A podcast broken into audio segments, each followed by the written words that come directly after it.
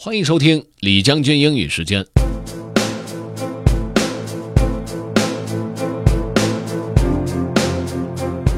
今天我决定用我擅长的正常的英语口音来和大家交流，和大家分享一篇鸡汤文吧。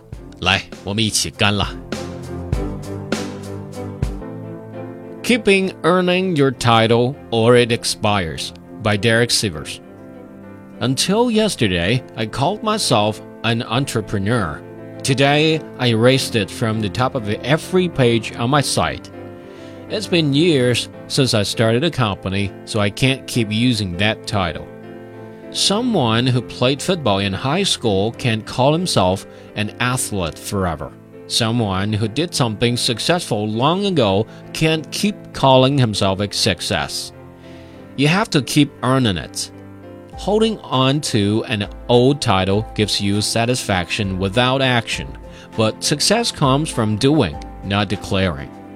By using a title without still doing the work, you fool yourself into thinking future success is assured. That premature sense of satisfaction can keep you from doing the hard work necessary. Stop fooling yourself. Be honest about what's past and what's present. Expiring old titles let you admit what you're really doing now. And if you don't like the idea of losing your title, then do something about it. This goes for titles like Good Friend, Leader, or Risk Taker too. I updated my homepage to reflect what accomplishments are in the past. It's liberating to speak in past tense about what's past, and only speak in present tense about what's actually present.